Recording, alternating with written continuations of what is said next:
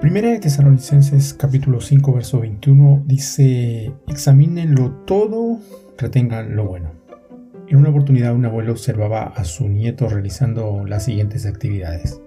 Jugaba con su celular, tenía al frente del computador y una página de juegos y al mismo tiempo miraba la televisión. Parecía ilógico para una mente hecha a la antigua, pero para este niño era algo normal.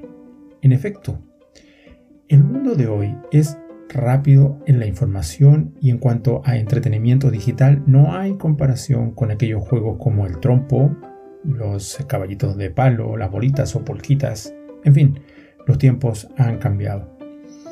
Pero esta capacidad de los niños actuales ha hecho revisar las metodologías pedagógicas de los maestros incluso, porque la mente infantil de este siglo ya tiene un caudal de información que antes se adquiría con más tiempo. Es la renovación de las comunicaciones.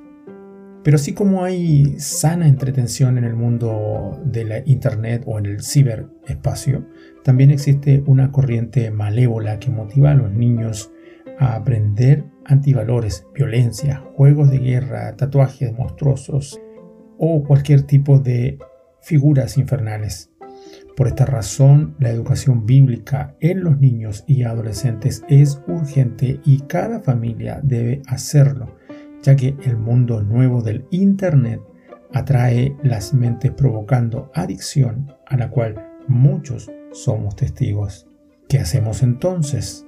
Desde el hogar cristiano, por ejemplo, debe nacer el temor de Dios, el respeto por los mandamientos bíblicos y los hábitos dignos de un hijo de Dios la luz, la sal, la levadura del mundo.